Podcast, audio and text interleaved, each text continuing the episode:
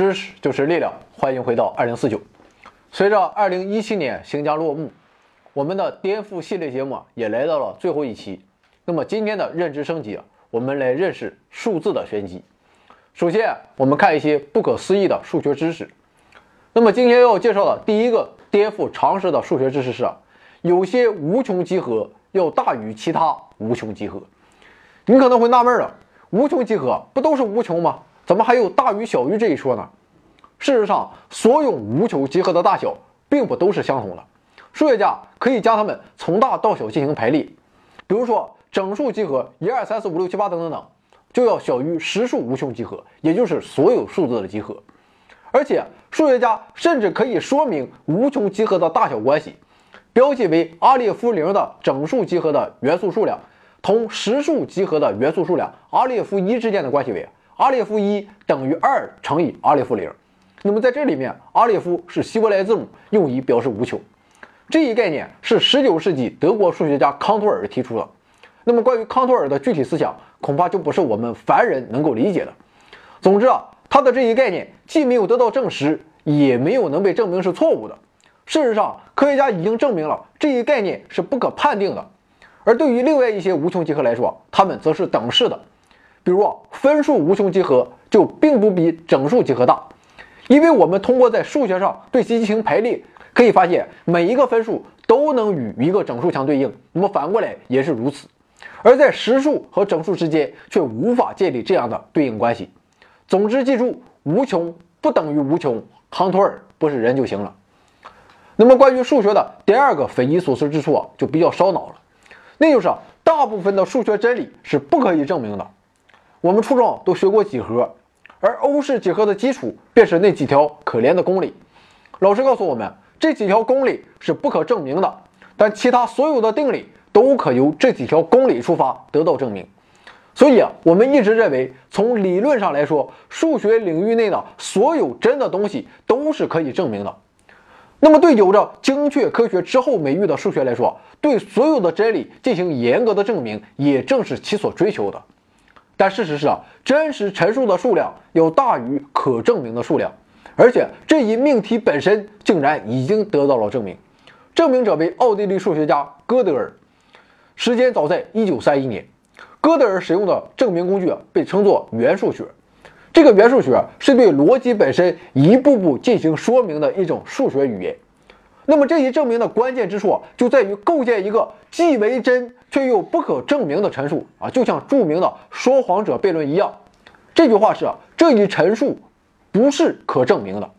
那么我们可以简单分析一下：假如这句话是真的，那么不合逻辑的推理就让人首先确信该陈述是不可证明的；而如果这句话是假的，那么该陈述就可被证明。它所表述的内容就是真的，那么由此一来，这一陈述不是可证明的这句话就是真的，从而反驳了最初的假设，证明完毕。但是也正是该陈述的不可证明性，反过来证明了其真实性，既在本质上无法证明，又必定是真实的。那么仅仅这个例子就足以体现数学的不完全性。所以啊，以公理进行的逻辑判断为基础的证明方法，其实啊无法适用于数学真理的所有领域。这便是哥德尔不完备定理。那么这一定理告诉我们，任何数学定理都会产生出能使整座数学大厦崩溃的谬误。虽然我们可以把数学命题纳入集合论等范围较广的理论中，但这样一来，集合论是严密的这一命题自身却成为了无法证明的。所以啊，哥德尔已经被警方控制。啊，不知道你听明白了没有？反正我是不明白，那么咱就当明白了就行了。那么今天要说的第三个事实啊，也很让人抓狂，那就是偶然是很难的。我们常以为人世间都是一切偶然性的结果，但是啊，事实并非如此。比如你让计算机随机生成一列数字，你敢说这是偶然的吗？恐怕未必，因为它也有其生成规律。还比如说抛硬币，也不是偶然事件。因为没有任何一枚硬币会是十全十美的，所以啊，抛掷的结果一定是偏向于一面。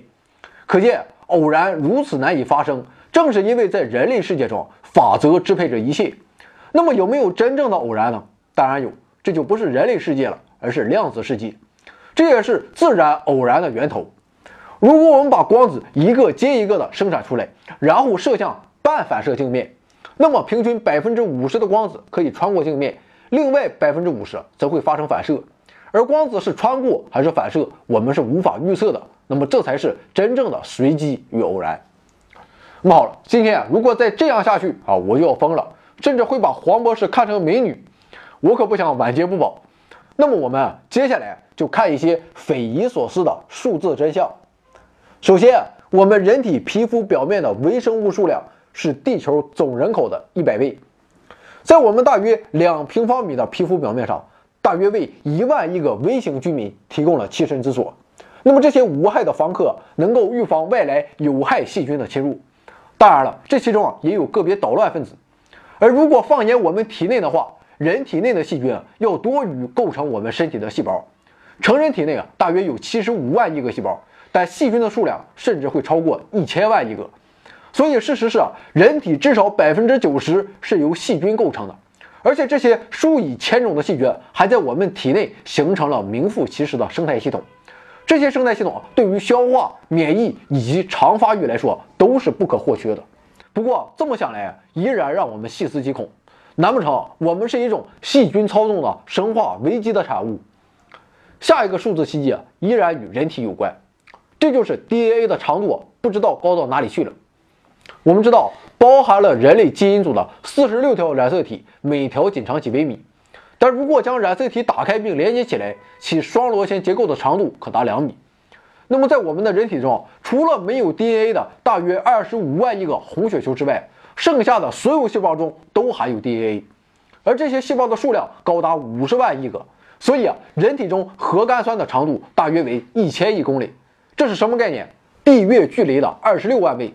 原来胸中自有乾坤，真不是瞎说的。不过你也别觉得人类就是牛逼的不要不要了，事实上，人类基因的数量却要少于水稻基因。也许你会认为啊。考虑到人体无与伦比的复杂性，我们自然会把人类置于进化树的最顶端。别说是我们天天吃的谷物了，就是猴又何足挂齿？但事实是残酷的，测算结果显示啊，人类基因数量为两万到二点五万个，而大米的基因数量则超过三万个。那么为什么会出现这样打脸的结果呢？科学家认为，这主要由于植物没有腿，没有腿，那你就不能像黄博士一样跑。所以啊，不论刮风下雨，不论寒来暑往，人类啊都可以飞奔着寻找遮风挡雨、冬暖夏凉的地方。但是植物啊却只能留在原地，依靠自我奋斗来努力的适应环境的变化。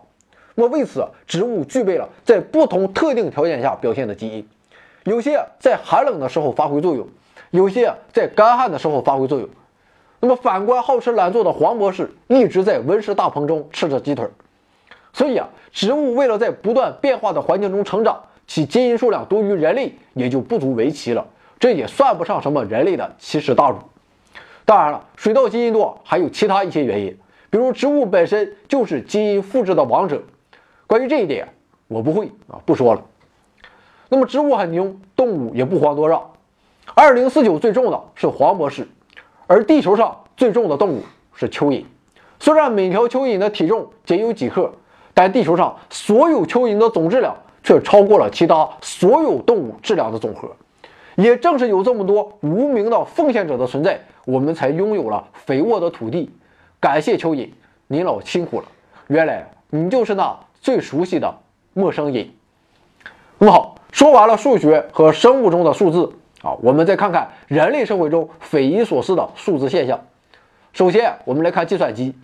计算机那是用来计算的。你也许认为，它是世界上最强大的运算工具，但其实啊，它弱爆了。如果你让计算机计算二零一八点一减去二零一七点一的话，那么计算机内储存的答案其实并不是一，而是一个接近于一点零零零零零零零零零零零零零零零零零零一的数值。这是由计算机本质所决定的 bug。我们知道，计算机在对数字进行储存时。使用的不是十进制，而是零和一两个字节，而其组合仅有六十四个字节，所以，计算机能够储存的数字是有限的，大约为一千亿亿个数字。未储存的数字则以近似值进行表示。像是零点一或是二零一八点一这样的部分带有小数点的简单数值，就无法用零和一这样的有限数量来进行表示。所以啊，前面出现的减法错误是无可避免的。当然了，这种错误非常细微，但有时啊，在某些情况中也会出现爆炸式的放大，导致不同的计算机所进行的相同计算出现了不同，甚至是差别很大的结果。看来一些小仙女们过年的时候胖了六斤，四舍五入那就是二十斤呢。这种情况对于计算机来说并不陌生。而要说到熟悉与陌生，那么我们人类最熟悉的数字是什么呢？恐怕是一。现在，如果你展开世界地图，然后统计一下数不清的河流的长度，当然了，恐怕大家是没这闲工夫了。不过有好事者已经做过了，那就是大约三分之一的长度的第一个数字都是一，一的出现频率要远远高于其他数字，而且不管是用公里还是用英里，结果都是一样的。而对于山脉高度和股票价格来说，情况也是如此。那么为什么会这样呢？难道是人类的刻意为之？当然不是。我们以门牌号来举例，那么对于那些门牌号不超过二十号的街道来说，有十一个号码是以一开头的，占号码总数的百分之五十五。如果是不超过三十号的话，同样有十一个号码是以一开头的，占百分之三十六点七。当号码达到一万时，有一千一百一十一个号码是以一开始的，占百分之十一。那么从总体上来看，不论街道有多长，以数字一开始的号码平均占总数的百分之三十，以二开头的占百分之十七点六，以数字三开始的占百分之十二点五。那么据此，研究者认为，当自然、经济、数学现象中所包含的数字按照具有一定规律的方式进行排列时，就会像街道的门牌号。那么这些数字的分布基本上都会遵循这一法则。那么今天要说的最后一个数字玄机很是神奇，这就是城市之间的交流遵循引力法则。那么关于引力啊，那是遵循牛逼顿的平方反比定律，两颗行星之间的引力大小与行星的质量成正比，与行星间距离的平方成反比。那么同样的，两座城市之间也会产生相互的作用力。这种相互作用力啊，指的是物质与人员交流的倾向。那么研究发现，这一倾向与城市人口数量成正比，与城市间距离的平方成反比。那么这到底是引力现象的普遍性，还仅仅只是个巧合呢？目前科学家还不能给出解答。不过我想知道的是，利用这条定律可不可以用来拯救东北的经济呢？那么好了，颠覆系列节目就到此结束了。总之啊，世界总是以惊人的方式出现在你的面前，我们对它的了解远没有我们想象中的那么直观、那么完美。我们也只有向未知与神奇敞开我们动人的心扉。新年就要到来了，明天就是二零一七年的最后一天了。二零四九又该以怎样的方式结束我们的一年呢？那就只有明天见了。欢迎来到 B 站、A 站、优酷、微信订阅号和喜马拉雅。收看、收听二零四九的节目。如果您喜欢二零四九，别忘了分享、评论、点赞、投币，这是对知识的敬畏，对理性的坚守，对……算了啊，我也编不下去了。